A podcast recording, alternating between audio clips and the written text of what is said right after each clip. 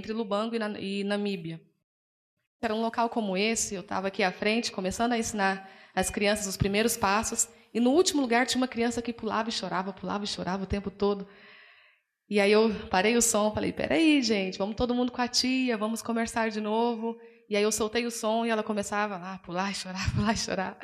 Falei para minha irmã: Brendinha, fica aqui que eu vou lá conversar com ela. Quando eu cheguei perto dela, não precisou que ela me explicasse por que, que ela estava chorando. Eu olhei para os pés dela, a igreja era só na areia mesmo, quente, não tinha telhado, tinha só umas chapas de zinco. E olhei para os pés dela, ela estava com os pés feridos, numa areia quente e descalço. Quando eu olhei aquilo, eu falei: não, não, pode parar, você não precisa fazer minha aula, não. E ela chorava assim: não, mana, por favor, eu gosto tanto de balé, esse é meu sonho. E aí eu perguntei para os, os, líderes que haviam nos levado até aquele local por que, que ela estava descalço. E aí eles nos mostraram a região de onde ela vinha, e um chinelo havaiano lá custa 54 dólares, enquanto o salário mínimo é de 100 dólares. Nós fomos naquela região e não encontramos uma pessoa calçada. Voltamos, compartilhei isso com a pastora, e dentro de nós veio aquele sentimento de poder fazer algo por aquele povo. Porque é muito legal você ir lá e apresentar uma coreografia e você está com a sua sapatilha, você está tão bem, mas aquelas pessoas que estão te olhando estão descalças, queimando seus pés. Como eu posso dizer que aqueles são nossos irmãos, se eles estão descalços e eu estou calçado? Eu tenho a minha irmã, eu ando com ela o dia inteiro, a gente faz tudo junto, no mesmo curso, mesma companhia, mesma casa, mesmo pai, mesma mãe. E eu posso chamá-la de irmã, porque se eu o chinelo dela, se um dia ela não tiver, eu vou dar o meu. E se ela não aceitar o meu, eu jogo o meu fora e ando descalço junto com ela, porque ela é minha irmã. E será que eu posso lá e chamar esses angolanos de irmãos se eu não estou fazendo nada por eles? Depois que voltamos, marcamos agora a ida. Dessa vez não vamos só nós duas, mas vamos 15, 15 integrantes da companhia Rema desenvolver o mesmo trabalho. E a partir daí surgiu o desejo de estar fazendo algo concreto por lá. A princípio, nós íamos fazer o nosso aniversário, que foi dezembro passado, e íamos, íamos colocar no convite que aqueles que quisessem nos presentear que doassem um par de chinelos. E aí a gente tinha um alvo inicial de 250 pares de chinelos. E aí eu fui compartilhar isso com a pastora Adriana, ela falou assim, qual que é o alvo de vocês? E eu, com toda a minha fé, né, falei assim, 250 pares. Ela falou assim, não, volta a hora e depois você vem conversar comigo sobre esse projeto. E aí eu fui orar e perguntei, Senhor, quantos pares de chinelos o Senhor quer que a gente leve? E aí ele disse, 10 mil. Eu falei, Senhor, estou falando sério. 250 já está difícil, como assim 10 mil? E começamos. Falei, como, Senhor, nós vamos fazer isso? Comecei a divulgar no Facebook. Fizemos a campanha, fizemos algumas dessas fotos que vocês viram. Em dois dias no Facebook, nós conseguimos os 250 primeiros pares. E desde outubro temos trabalhado nesse sentido. Nosso, hoje nós temos 6 mil pares e não estamos trabalhando só por Angola. Hoje a pastora Adriana está chegando da Índia. É a segunda vez esse ano que nós mandamos chinelos para casa de viúvas e orfanatos na Índia. Também temos um compromisso com a Missão Asas do Socorro. Estamos mandando 5 mil chinelos para a população ribeirinhos. Temos Angola agora com a companhia. Temos Moçambique, que vai com outro grupo, mas nós estamos ofertando chinelos também. Temos a Índia de novo em janeiro. E temos o alvo também de chegar ao Sudão. O que está acontecendo no Sudão? Os cristãos foram expulsos da sua própria nação em julho de 2012. E aconteceu que todos aqui, é, o governo do Sudão disse: Nós agora somos um povo islâmico e de língua árabe. Se você não quer aceitar isso, então que vá para o sul do país. E 200 mil corajosos falaram assim: Não, eu sou cristão e eu falo inglês. Então tá bom, vocês vão para o sul. E depois de oito meses de caminhada, eles chegaram ao sul do país, exilados, no próprio país, sem nenhum apoio do governo. E aí uma menina americana, a Shannon Jensen, fotógrafa, ela se propôs a caminhar com eles esses oito meses. Acabou que ela não conseguiu, ela andou por 30, 40 dias com eles lá. E ela fez uma, uma, um documentário chamado The Long Walk, A Longa Caminhada, em que ela registrou os calçados que esse povo usou durante esse tempo de peregrinação. E isso foi colocado na internet. Lá tem todo tipo de anomalia no questão de sapatos, de calçados. Tem homens de 70 anos caminhando por 20 dias com dois chinelos do pé direito. Temos crianças andando com metade de um chinelo. Temos pessoas andando com garrafa nos pés. E quando nós vimos aquilo, nós assumimos aquilo também como nosso. Então, além desse próximo alvo agora, que vai ser Angola, nós estamos indo dia 27 de junho, nós também estamos trabalhando pelo Sudão e vamos levar para lá pelo menos 40 mil pares de chinelos para esses irmãos nossos. Então, esse é o nosso recado para vocês. Vocês podem ir às nações, vocês podem fazer algo através de um par de chinelos. Nós precisamos da ajuda de vocês. Amém, irmãos? A gente aqui tem um compromisso com a África. Temos participado, temos projetos que a gente está desenvolvendo na África. Esse ano é, não tivemos ninguém aqui que pôde participar do grupo, mas a gente continua tendo um trabalho lá com as populações carentes na África. E, e quando o Kiko, a, a Lu falaram comigo, eu falei: não, vamos lá, o nosso povo tem um coração para isso. E a, a está falando a respeito dos chinelos, mas eu tenho um desafio que, no nosso caso aqui, vem um pouquinho antes do chinelo, que é a equipe que tem que chegar lá para fazer essa entrega e dar as aulas e fazer isso ter sentido, porque não é só simplesmente mandar os chinelos para lá. Então, é uma equipe de 15 pessoas que está indo, onde só metade tem a passagem. Então, ainda tem o desafio de passagem da outra metade. Então, se você quiser participar, além da doação do chinelo, se você quiser participar também né, na, na, na, na, compra, na viabilização da passagem e de alguma delas lá da equipe. Então, isso é bem-vindo, tá ok? O Kiko estava contando aqui que a Beth é uma experiência singular, está aqui na nossa frente. Ela é filha de um africano, um africano que veio meio que exilado para o Brasil, não é isso? E veio para cá como muçulmano e, e aí ele foi revelar uma fotografia, não é isso? Ele foi revelar uma foto, entregar a foto trocada para ele. E aí ele teve que destrocar a foto, ele conheceu uma mulher cristã, missionária, que não só falou de Jesus para ele, como se casou com ele, a mãe dela. Então ele é um homem transformado hoje. Ela está voltando agora para a África para reencontrar um irmão, né, filho do pai dela, que mora lá na África e que tinha o pai como morto. Alguém falou para ele que o pai dele tinha morrido, a família está se reencontrando lá agora. Então são milagres, né? Que a gente, como igreja, vivencia e que a gente pode participar. Amém, amados? Isso é uma oportunidade rara, né? Quando alguma coisa vem na nossa vida e a gente tem condição de fazer parte dela. Amém? A gente não precisa ver isso passar diante de nós sem poder participar. Amém? Beleza? Brigadão. Benção. Amém. Senhor, nossa vida é mesmo cercada de milagres e nós queremos é que tudo isso faça sentido, que a gente possa ser conduzido pelo Teu Espírito, aquilo que é o propósito eterno do Senhor para nós, Pai, no nome de Cristo Jesus. Amém. Abra sua Bíblia lá no Evangelho de João, no capítulo 5. Evangelho de João, no capítulo 5.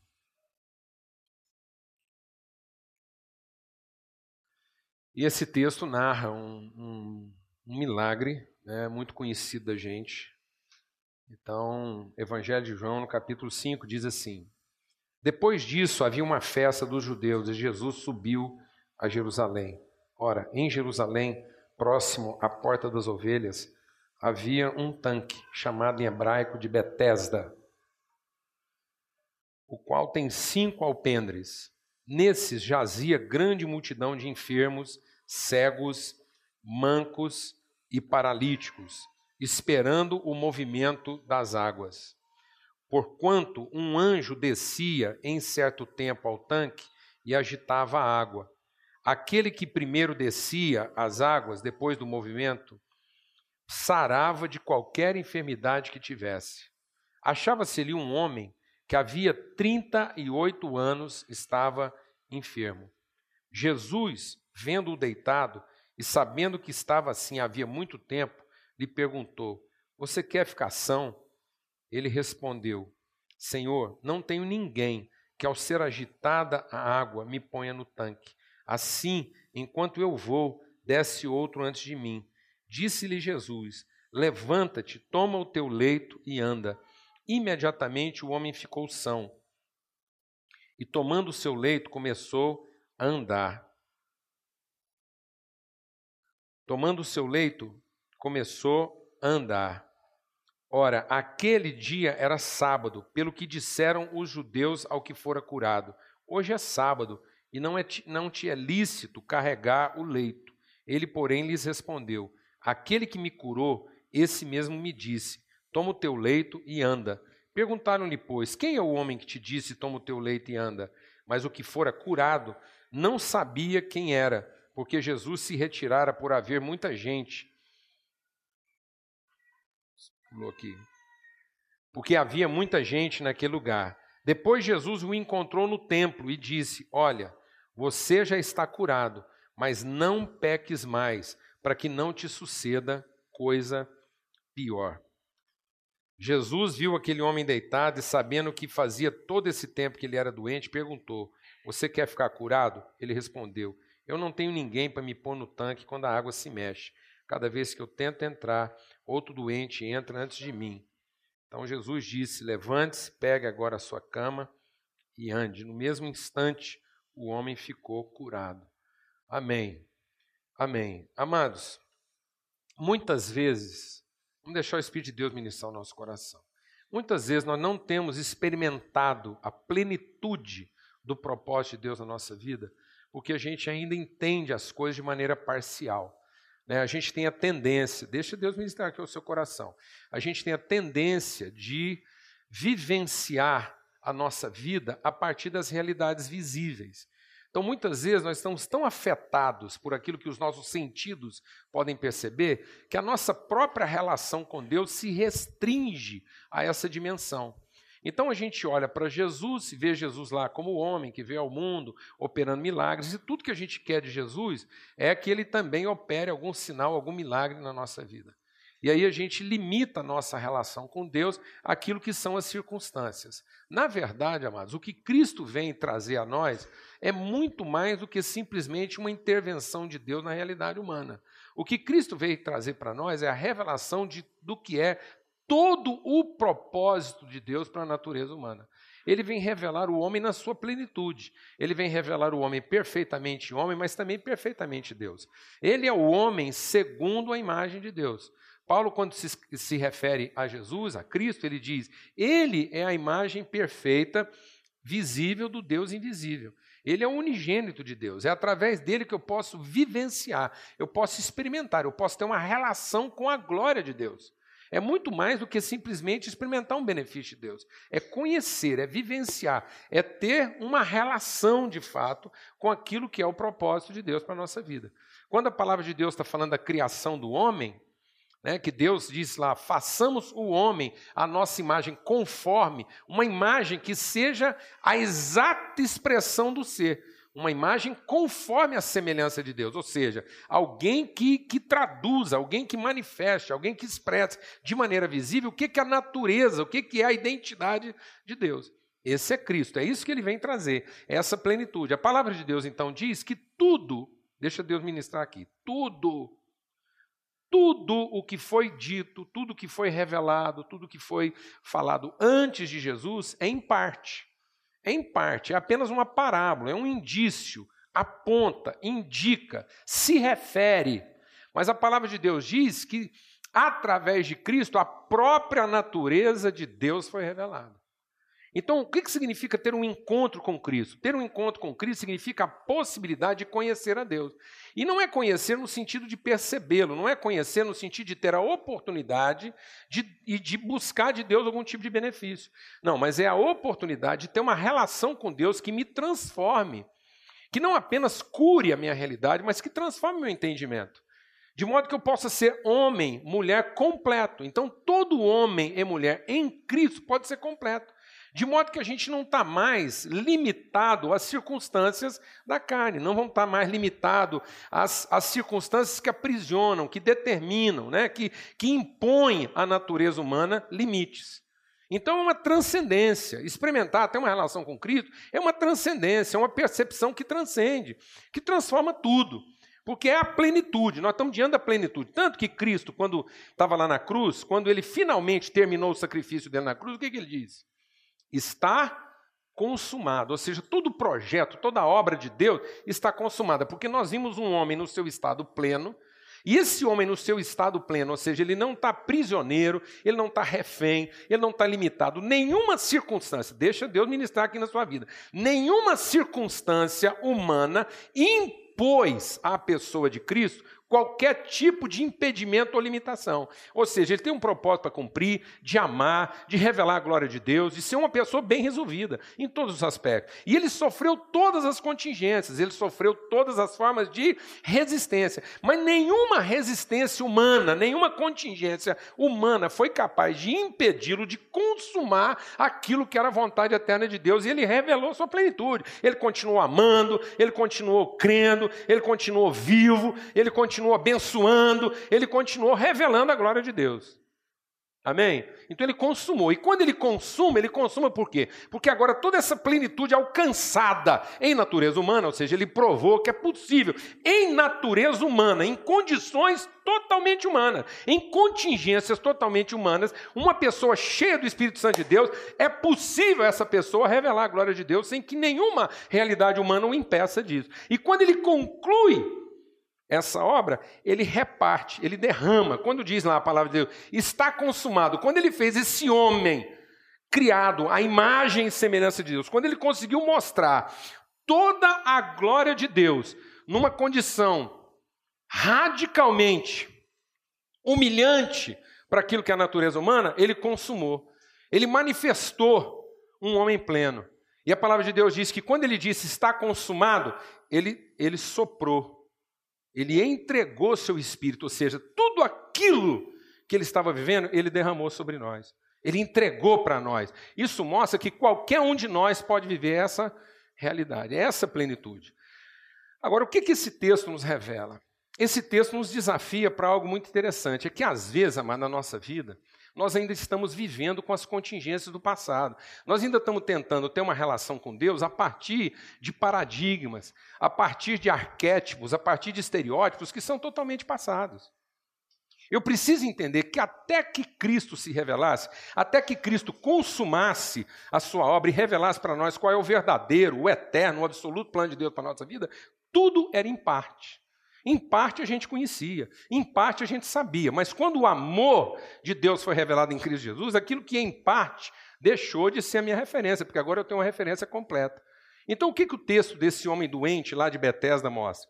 É que aquele homem, na sua enfermidade, na sua doença, ele ainda estava prisioneiro de quê? De uma mentalidade contingente. Ele ainda via a sua cura, ele via a sua libertação a partir de imposições próprias de onde não há revelação. Aquela ideia de que eu vou ser curado num determinado horário, a partir de um determinado rito, em determinadas condições. Então aquele homem vivia essa contingência, que é a contingência própria de todo mundo que não conhece a Cristo perfeitamente. Se você não conhece a Cristo perfeitamente, você ainda acha que a bênção de Deus, o milagre que você está precisando, tem endereço, tem hora, tem rito, tem lugar, tem fila. Até hoje tem gente aqui que ainda está buscando a transformação da sua vida num determinado horário, num determinado endereço, à luz de uma determinada pessoa. Não, eu vou lá falar com fulano porque o cara é ungido, porque não sei quem tem um ministério assim, porque o outro tem um ministério assado. E você ainda está colocando a sua esperança em alguém que vai colocar você dentro do poço das águas borbulhantes e você vai ver o milagre de Deus. Não existe poço de águas borbulhantes. Não existe o culto da manifestação prodigiosa. Isso são artifícios na vida de pessoas que ainda não conhecem a plenitude da ação do Espírito de Deus na sua própria vida. Não existe um cacique espiritual com uma coroa determinada sobre a cabeça dele que é capaz de fazer pelo ser humano aquilo que Cristo, só Cristo pode fazer. Nós não podemos colocar nossa vida em cima dessas contingências atrelar aquilo que é a operação eterna e maravilhosa de Deus na nossa vida a um ser humano, a uma pessoa, a um nome, a um ministério, a uma nomenclatura, a uma agenda, a um horário, a um endereço, a um rito. O que era a vida daquele homem? A vida daquele homem era esperar o próximo anjo. A vida daquele homem era esperar a água ferver. É uma pessoa doente, paralisada, próxima de uma circunstância onde coloca toda a sua expectativa numa realidade, porque ele não tem revelação. E por que ele não tem revelação? Porque a revelação não tinha vindo, mas agora ela veio. Eu não preciso repetir a história daquele homem. Eu não preciso ficar 38 anos esperando que o próximo anjo chegue. Onde vai ser o culto que a água vai ferver? Qual o endereço dessa cidade que o anjo está descendo para fazer água ferver para te curar? E você vai levar isso para casa como? Num copo, numa chávena, numa xícara, num lenço? A nossa fé ainda vai se limitar a essas circunstâncias? A nossa fé ainda vai ser colocada é, nesse tipo de rito, nesse tipo de prática? Eu ainda vou continuar achando que uma pessoa mais ungida, mais iluminada que as outras, vai me pegar pela mão e vai me colocar dentro dessa bacia da bênção? Não sou eu, não é ninguém. É Cristo. Não é o endereço, não é o horário, não é o dia, não é o rito. Não é o tanque, não é a água, não é o óleo que sei lá, veio de onde for.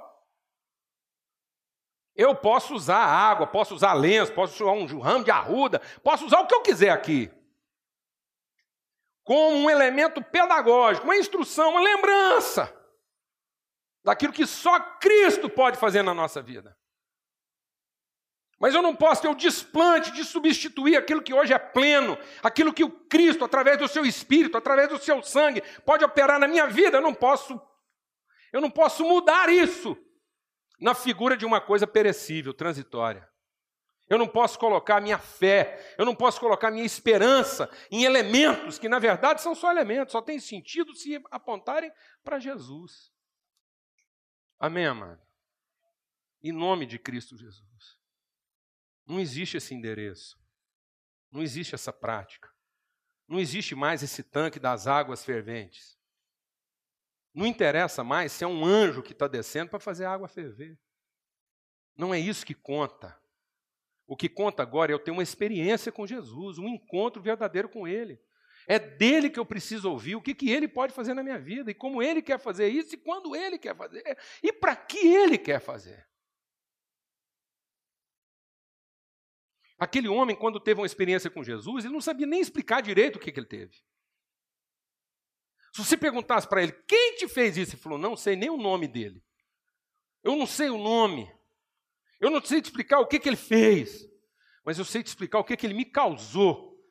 Eu sou hoje um homem transformado, eu sou hoje um homem livre, eu sou outra pessoa, porque eu tive um encontro com o Filho de Deus. E é isso que todos nós precisamos. Nós não precisamos ter uma explicação, nós não precisamos ter uma nomenclatura, nós não precisamos ter um rito, nós não precisamos ter um compêndio, um manual, 10 passos para isso, 20 passos para aquilo. Todas essas coisas são úteis. São úteis, mas não são imprescindíveis. Qualquer forma de ajuda para que eu conheça melhor a Cristo é ajuda, mas não é substitutivo daquilo que só um encontro com Cristo pode fazer na minha vida. E quando eu tenho esse encontro, eu posso nem saber explicar direito. Eu posso não ter a consistência de, de, de, contar direito a história que eu mesmo vivi. Mas eu posso dizer uma coisa: a minha vida revela que eu tive um encontro com Jesus. Você vai saber pela minha vida que eu tive um encontro com alguém que me transformou. E que nesse encontro não precisei ser ajudado por alguém, a minha confiança não estava em quem podia fazer isso por mim. Porque se alguém podia fazer isso por mim, falhou, mas Jesus não falhou. Se eu achava que estava atrasado 38 anos, agora eu acho que eu não estava mais.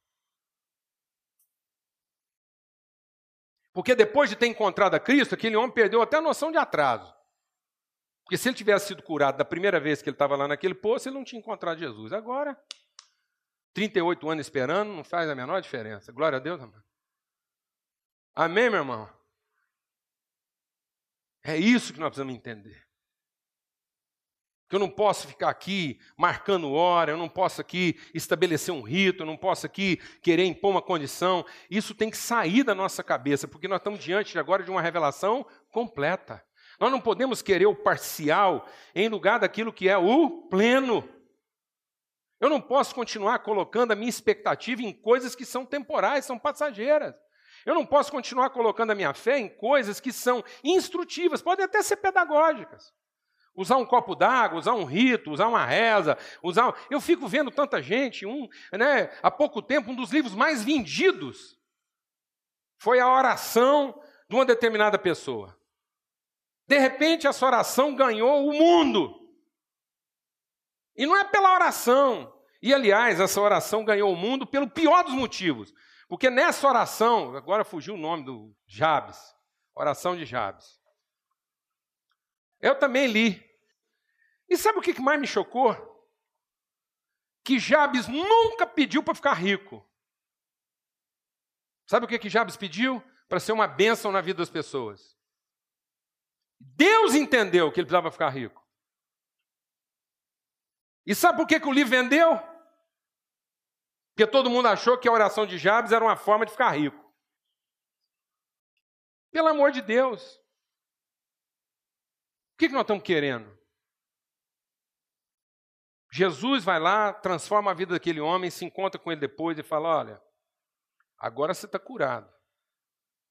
Mas você precisa saber por que, que você foi curado. Você foi curado para viver uma vida santa. Você foi curado para viver uma vida santa. Portanto, você não peca mais, porque senão o seu estado vai ser pior do que quando você estava doente. O que, que você quer com a sua cura? Depois de curado, o que, você vai fazer? Depois que o seu problema for resolvido, o que você vai fazer? Você vai viver uma vida santa ou vai correr para os seus interesses? Agora eu fico pensando, é de chocar.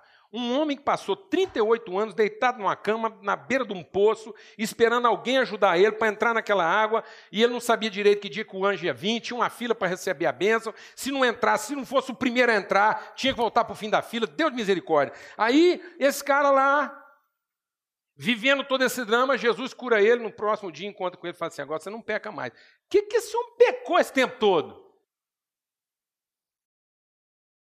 38 anos numa cama doente, ao lado de um poço que de vez em quando fervia, de vez em quando não fervia. E esse homem ainda tinha pecado? Será que esse homem tinha pecado? Tinha, amados.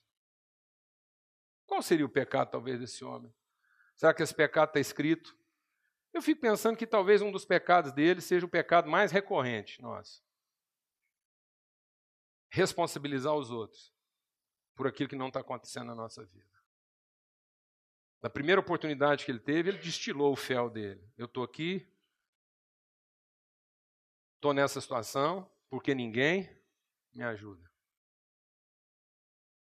E talvez esse seja o nosso grande pecado. Achar que a nossa vida está do jeito que está, porque nós estamos precisando que alguém nos ajude, sendo que, na verdade, nós estamos precisando ter um encontro com Deus. Nós não estamos precisando ser curados, nós estamos precisando ser a nossa vida transformada. Nós precisamos entender qual é de fato o objeto da nossa fé. Que o objeto da nossa fé não são águas borbulhantes, que o objeto da nossa fé não são anjos que descem do céu, o objeto da nossa fé não é o agente milagroso, o sacerdote do poder que me pega pela mão e me faz mergulhar nessa água. O objeto da nossa fé é o nosso Senhor e Salvador Cristo Jesus. E uma vez que nós encontramos com Ele, nós não queremos mais cometer o pecado de colocar nossa esperança, nossa fé, nossa expectativa em qualquer outra pessoa, em qualquer outra coisa que não seja o senhorio de Cristo. É isso é viver uma vida santa. É viver uma vida com propósito. É dizer: o Senhor me sarou, o Senhor me curou, o Senhor me libertou, tu és o Senhor da minha vida. Tu és o condutor da minha vida. É isso que eu quero. Eu não quero a cura, eu quero o conhecimento. Eu não quero meu problema resolvido, eu quero a direção do Senhor para minha vida. Eu sei que se eu encontrar essa direção, os problemas serão resolvidos. Eu creio que se eu tiver meu entendimento transformado, minhas questões serão resolvidas. Amém, meus irmãos? Em nome de Cristo Jesus. Em nome de Cristo Jesus. Muitos de nós aqui tão, conhecem a história do Davi. O Davi ainda vai vir aqui, né? Se Deus quiser. O Davizinho nasceu com baita de um problema. Todos os diagnósticos desfavoráveis. O Davi está com seis meses de idade. Antes do Davi nascer, um dos médicos que estava acompanhando a gravidez da Débora disse assim: O seu filho não vai nascer, não vai viver, porque seu filho é incompatível com a vida. Um outro médico disse para Débora e para o Frederico, os pais do Davi, fala assim: ó, pode continuar com a gravidez, porque esse menino não vai viver mesmo. Então continua com a gravidez, não precisa abortar, não. Porque ele vai morrer espontaneamente. O Davi está lá. E é interessante que quando quando a gente ficou sabendo da gravidez do Davi, ficou sabendo que era uma gravidez problemática, eu fui lá visitar o casal. Estava todo mundo reunido, quebrantado. Eu posso contar isso porque é todo mundo irmão, é todo mundo íntimo. E ali no choro, buscando a Deus, avô, avó, mãe, pai, a sala cheia. Eu falei, gente, eu não sei quanto tempo Davi vai durar, não. Porque eu não sei quanto tempo eu vou durar. Mas eu quero falar uma coisa. Esse menino tem ministério. Porque antes de nascer, ele já conseguiu reunir a gente aqui. Pô, gente para orar, para buscar Deus, quebrantar. Ele conseguiu que uma proeza, porque eu conheço aqui e sei que a maioria do povo está nessa sala aqui não tinha muito tempo para essas coisas, não. Esse menino é um sacerdote. Eu olho falar, antes de nascer já trabalha melhor que eu. Eu não consegui reunir esse grupo aqui. Bem que eu pelejei, mas o Davizinho, sem falar nada, pôs todo mundo aqui dentro, buscando, em oração, e daí para frente não parou mais. Menino é um sacerdote. E aí, o prognóstico dele já era muito ruim. Quando ele estava bom, recuperando a cirurgia dele, que ninguém acreditava, ele pegou uma infecção generalizada. Foi para dentro de uma UTI. E eu fui visitar lá na UTI. E quando eu, eu, cheguei lá na UTI, assim, com o coração desse tamanhozinho, falei, Deus, mas que negócio é esse, Deus? Davizinho começou a dar uma recuperada, a gente tirou ele, oração, a benção, agora o menino volta. Aí, mas enquanto eu estava ali esperando, vou para um lado, vou para o outro, eles me jogam para um lado, jogam para outro, eu fui vendo a situação lá. E fui vendo um tanto de família sofrendo, e gente chorando, avó, tia, pai, e sofrimento. 17 crianças internadas naquela UTI. 17 crianças. E algumas crianças que não são como o Davi. O Davi não tinha noção do que estava acontecendo. Mas eu vi menino lá de 9 anos de idade, da grossura do meu dedo. Eu olhava para aquilo e falei: esse menino tem noção, ele sabe o que, que ele está fazendo aqui dentro. Ele está privado da família, está privado dos amigos, um olhar sem esperança. Então, quando eu finalmente cheguei naquela UTI, eu falei assim: nós precisamos respeitar o Davi. O Davi é um missionário. Ele fica pondo a gente para orar, para buscar Deus, e a gente fica querendo resolver o problema dele. E ele querendo resolver o nosso, que é falta de oração, falta de compromisso com Deus. O problema dele está resolvido. Ele depende de Deus. Então o dele está resolvido. E aí ele traz a gente aqui para dentro desse hospital para conhecer os irmãos dele, a gente pega e tira ele daqui para viver com a gente. Alguém está entendendo o que eu estou falando? Não. Aí você tira ele, ele volta. Você tira ele, ele volta, porque ele quer que a gente dá. Então eu fui com esse espírito lá para dentro da UTI. Por um capricho, a hora que eu entrei na UTI, o leito do Davi era o último. Eu tive que passar pelos 16. A gente foi orando, ministrando em Deus. Quando eu fui falar com os pais do Davi, eu falei assim: Frederico, Débora, vocês têm orado por essas famílias aqui na UTI? E eles falaram: não, sinceramente não, porque é, a gente fica aqui dentro, a gente fica tão focado no desafio do Davi, é tanta luta, tanta peleja, que a gente não está lembrando, não. Eu falei: ah, então, vou te falar um negócio. Nós estamos falhando com o Davi, porque ele traz a gente para cá para olhar para os irmãos dele, e a gente fica doido para tirar ele de quem precisa ser ministrado. E dali para frente, a Débora e o Fred começaram a orar por aquelas famílias. O Davi, era a pior situação da UTI. Ele era o último leito lá e todos os médicos disseram que a criança que tinha menos chance de vida, porque ele já tinha menos antes de entrar. Lá dentro, quem tinha menos chance de vida era o Davi. Todas as crianças da UTI, à exceção do Davi, vieram a óbito.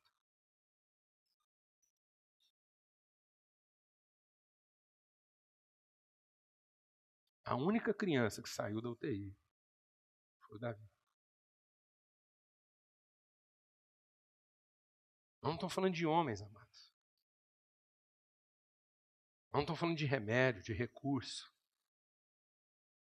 Não estou falando daquilo que o braço do homem pode fazer pelo homem. Nós estamos falando de um propósito eterno de Deus na nossa vida. Nós precisamos ter mais sensibilidade para aquilo que Deus quer operar e manifestar através de nós. Essa é a verdadeira cura. 16 famílias, com muito mais chance. foram ajudadas pela família do Davi. Amém, amados? É para que Cristo se manifeste. É para que a nossa vida tenha sentido. Então nós temos que ficar liberto dessa coisa, dessa onda dos ritos, dos endereços, da coisa ungida, sagrada, poderosa. Sabe quem é poderoso? É Cristo. Sabe quem pode transformar? É Cristo. Sabe onde ele faz isso? Em qualquer lugar. Você sabe com quem ele faz isso? Com quem ele quer, com quem busca, com quem crê nele. Isso não depende de mim, não depende de lugar, não depende de hora, não depende de dia, não depende de endereço, não depende do que você está segurando na mão, não depende do que você comprou, nem do que você vendeu. Depende do seu coração estar tá aberto para ouvir a voz dele dizer: O que você quer que eu faça por você, meu filho? E agora que eu fiz, faz uma coisa: não viva mais em pecado. Não fique aí dependendo de força de homem, não fique aí dependendo do que os seus olhos veem ou que o seu coração sente. Mas aprenda a conhecer a Deus e a depender de Deus para cumprir o seu propósito. Amém, amados? Vamos ter uma palavra de oração. Vamos ter uma palavra de oração. E que nessa manhã Deus nos liberte dos postos efervescentes. Amém? Deus nos liberte dos, dos nomes, dos títulos, dos emblemas das histórias, dos ritos, dos fetiches, das relíquias. Em nome de Cristo Jesus. Em nome de Cristo Jesus. E nos faça viver um evangelho vivo, poderoso, transformador, autêntico. Um evangelho que às vezes eu não vou conseguir explicar direito, mas um evangelho que eu vou demonstrar com a minha vida o seu poder, a sua eficácia. Eu não sei te contar direito como é que aconteceu, mas a minha vida pode te mostrar que eu fui transformado por esse evangelho. Eu sou a prova de que esse evangelho funciona. Amém? É isso que Deus quer de cada um de nós. Deus quer nos tirar desse endereço. Deus quer nos tirar desse lugar. Deus quer nos colocar numa posição onde a nossa vida faça sentido e seja elemento de transformação para todos aqueles que estão à nossa volta. Deus quer nos tirar desse lugar em que a gente reclama que as coisas não acontecem porque não recebemos a ajuda que precisava. Mas a partir do momento que eu tenho uma experiência verdadeira com Deus, eu sou o agente. Eu sou a pessoa que agora vai poder abençoar outros e levar outros ao conhecimento da verdade. Eu vou deixar de ser essa pessoa deitada num leito à espera do próximo advento espiritual. E deixa Deus ministrar ao seu coração algo importante e sério. E sério. Eu vou trazer uma palavra de exortação aqui essa manhã séria. Cuidado. Porque a palavra de Deus diz que os dons de Deus são irrevogáveis irrevogáveis. Deus, quando dá um dom para uma pessoa, ele não retira. E o dom que uma pessoa tem não quer dizer que ela tem uma relação com Deus, quer dizer que ela tem uma dotação de Deus. E essa dotação funciona, ela estando submissa a Deus ou não. Uma pessoa que tem um dom de Deus, ele pode estar vivendo num prostíbulo, ele pode ser um, o cara mais promíscuo da humanidade, que ele não perde o dom, o dom funciona. Toda vez que ele for usar o dom, o dom funciona. Então, às vezes, você fica vendo uma pessoa aí operando cura e fala assim: ah, aquele cara lá está operando cura, é do capeta, é o capeta que está nele para fazer aquela cura. Cuidado. Porque se ele está operando cura, muito provavelmente ele está operando cura segundo um dom que Deus deu para ele. Independente de ele estar tá servindo a Deus ou não. Independente de ele estar tá levando as pessoas ao conhecimento de Deus ou não. Então tem muita gente que é capaz de operar sinais, maravilhas e prodígios e não ter nenhuma relação com Deus. Nenhuma. Então, cuidado, quando a única forma de poder que você conhece na sua vida é a capacidade que alguém tem de fazer a água ferver. E você quer ser o primeiro da fila a entrar nessas águas. Porque nós queremos, amado, lutar para ter um encontro com Cristo. É isso que tem que ser a nossa luta. Eu quero ter um encontro com Cristo e que Ele seja o Senhor absoluto na minha vida e dos meus dias. É isso que eu quero, para que a minha vida tenha sentido. Em nome de Jesus. Senhor, obrigado por esse dia, obrigado por essa manhã, obrigado por tantos testemunhos que nós recebemos aqui hoje. Tanta coisa, tanto desafio, tanta coisa para a gente cooperar, participar. Não há desculpas. Não há desculpas. Senhor tem nos abençoado sobre medida. Nós te agradecemos por esse lugar, te agradecemos pelas coisas que vão acontecer aqui durante toda a semana, as vidas que vão ser abençoadas, as pessoas que vão aprender, vão ter sua vida melhorada. Muito obrigado por tudo, tudo, Senhor. Nós temos tanto para te agradecer. Obrigado pela presença do W Júnior aqui com a gente, a sua esposa. Obrigado pelos testemunhos, o pessoal da África. Eu tenho certeza no meu coração que aquilo que o Senhor gerou, essa vontade da gente fazer o bem, é porque o Senhor já providenciou o recurso. Porque no Senhor está o querer e no Senhor está as condições de realizar. Então, em nome de Cristo Jesus, leva-nos mesmo na tua paz, guia-nos, ó Deus, com tua bondade, e que cada um daqui saia, Deus, cada um aqui saia com esse entendimento e essa certeza, que é Cristo Jesus, o Senhor, na nossa vida. Esse é o encontro, esse é o encontro, essa é a transformação, essa é a diferença, Senhor. essa é a cura. Temos os olhos, nossos, nossos olhos iluminados e sermos discípulos de Jesus. É isso que nós queremos, ser discípulos, seguidores do Mestre Jesus Cristo. Sermos pessoas que o representam, que o conhecem, sermos pessoas que podem dar testemunho. Não foi nada nem ninguém, foi Cristo Jesus, o Jesus de Nazaré, o Senhor dos Senhores, que transformou a minha vida. Em nome de Cristo Jesus, e cada um de nós queira viver para esse propósito, de ser um agente de transformação na vida de outros. Em nome de Cristo Jesus, o Senhor. Que o Senhor faça resplandecer sobre cada um de nós aqui o seu rosto e nos dê paz. E nos dê paz. Em nome de Cristo Jesus.